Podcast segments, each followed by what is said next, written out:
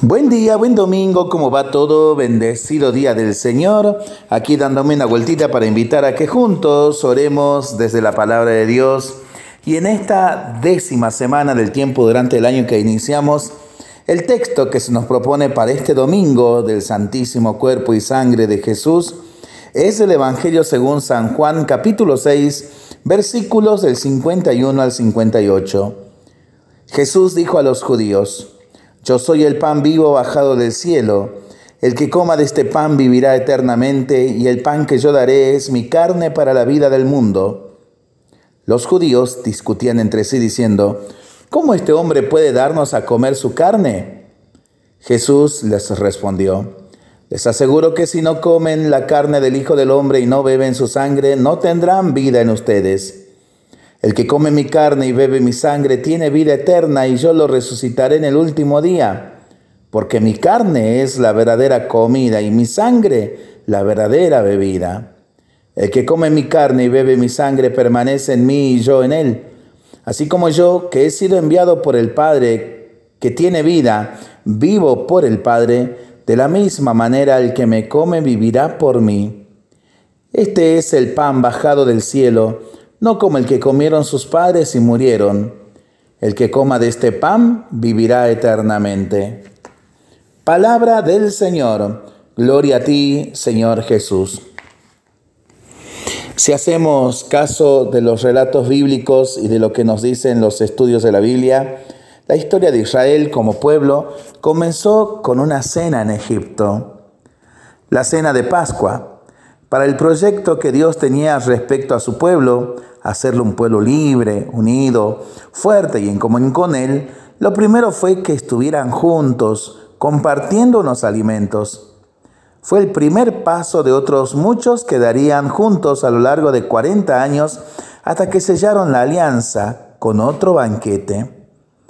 También Jesús inauguró su comunidad, su nuevo pueblo, con una cena fraterna en la que formuló una alianza nueva y eterna en vísperas de su muerte, en vísperas de momentos duros y de gran desconcierto para los suyos. Una práctica frecuente de Jesús fue la de comer con pecadores. Se dejaba invitar o se invitaba él mismo a comer con ellos esto era un signo de acogida, de apertura, de inclusión de parte de Dios mismo. Le acusaron de ser un comilón, en contraposición con la austeridad y el ayuno de su primo, el, bautisma, el bautista. Perdón. Cuando se comparte la mesa, crece la comunión. No nos sentamos a comer con cualquiera, no nos sentimos a gusto comiendo con cualquiera. Y al compartir la mesa con frecuencia se van fortaleciendo los lazos de amistad y familia. Por eso Jesús afirmó, cuando dos o más se reúnen en mi nombre, allí estoy yo. Es decir, que el encuentro, la reunión, la mesa compartida son un alimento esencial del seguimiento de Jesús y el contexto imprescindible para poder hablar del cuerpo de Cristo. Sin encuentro, sin fraternidad, sin comunión, sin compartir, no hay auténtica Eucaristía. Sería otra, bien distinta y alejada de la voluntad, las costumbres y la intención de Jesús. Por eso no valen las misas en streaming. No hay comunidad que celebra ni se fortalece nada entre los participantes, aunque obviamente ayuda y mucho. Pero es bueno tener en cuenta lo que nos dice San Agustín. ¿Quieres entender lo que es el cuerpo de Cristo? Escucha lo que dice San Pablo. Ustedes son el cuerpo de Cristo y miembros suyos. Así pues, si son el cuerpo de Cristo y miembros suyos, lo que está sobre la mesa del altar es su símbolo. Es su propio símbolo lo que reciben. A los que ustedes responden amén, expresando su adhesión, Sé un miembro del cuerpo de Cristo para que tu amén sea auténtico. Ser miembro de Cristo, ser su cuerpo, es ser parte activa de su comunidad.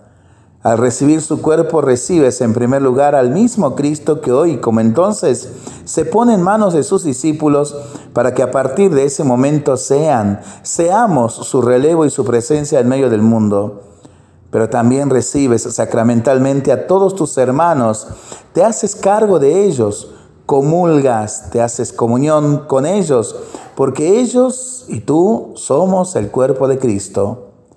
Así nos lo recordaba Benedicto XVI en uno de sus escritos, la iglesia nace de la Eucaristía. Por eso, de nuevo, no hay Eucaristía sin comunidad. Y la Eucaristía me ha de llevar a construir comunidad, a crecer en comunión, a compartir y amar mucho más hasta que su cuerpo sea entregado. Quiero decir también que lo que está sobre el altar y va a ser repartido por el sacerdote en el nombre de Cristo es el sacramento de ti mismo te parten, te reparten y te ponen en las manos de los hermanos para que seas también tú su alimento. Por eso San Agustín decía, tú eres lo que recibes. Recibes el cuerpo de Cristo y eres cuerpo de Cristo. En la cena del Señor nos convertimos en otros Cristos para los demás. Así podemos entender mejor las palabras de Jesús en el Evangelio. El que come mi carne y bebe mi sangre, vive en mí y yo en él. Como el Padre que vive me ha enviado y yo vivo por el Padre, así del mismo modo el que me come vivirá por mí. Por eso, celebrar la Eucaristía es hacernos cargo de los pobres, emigrantes, enfermos, sufrientes, que fueron la principal ocupación y preocupación de Cristo. Pasamos a ser instrumentos suyos, sus manos, sus pies, su mirada, su corazón para los otros y por medio de nosotros sigue hablando, orando, sanando, dando de comer. No es casualidad que hoy celebremos el Día de la Caridad con esta colecta de Cáritas, con ese lema tan maravilloso, mirarnos, encontrarnos y ayudarnos.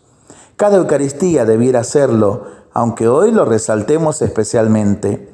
Tantas cosas se pueden decir sobre el sacramento de nuestra fe, no nos cansemos de contemplarlo, meditarlo, profundizar en él y sobre todo llevarlo a la vida, tal como Jesús propuso a sus discípulos aquella noche en que empezaron a ser comunidad, cuerpo suyo, precisamente antes de morir. Se pone en nuestras manos, nos pone a unos en manos de otros, nos invita a amarnos y a ser uno para el mundo, para que el mundo crea. Seguramente tengamos mucho que mejorar en nuestras celebraciones y no en aspectos secundarios. Se trata de vivirla para que el mundo crea. Este es nuestro reto precisamente hoy. Para pensarlo y para rezarlo en familia y entre amigos, ¿no? Mientras lo hacemos, pedimos al Señor su bendición, le seguimos pidiendo por nuestras intenciones y nosotros responsablemente nos cuidamos y nos comprometemos a ser verdaderos instrumentos de paz. Que el Señor nos bendiga en el nombre del Padre, del Hijo y del Espíritu Santo. Amén. Feliz día de la Eucaristía, feliz día de la caridad, feliz Corpus Christi y buen domingo en familia.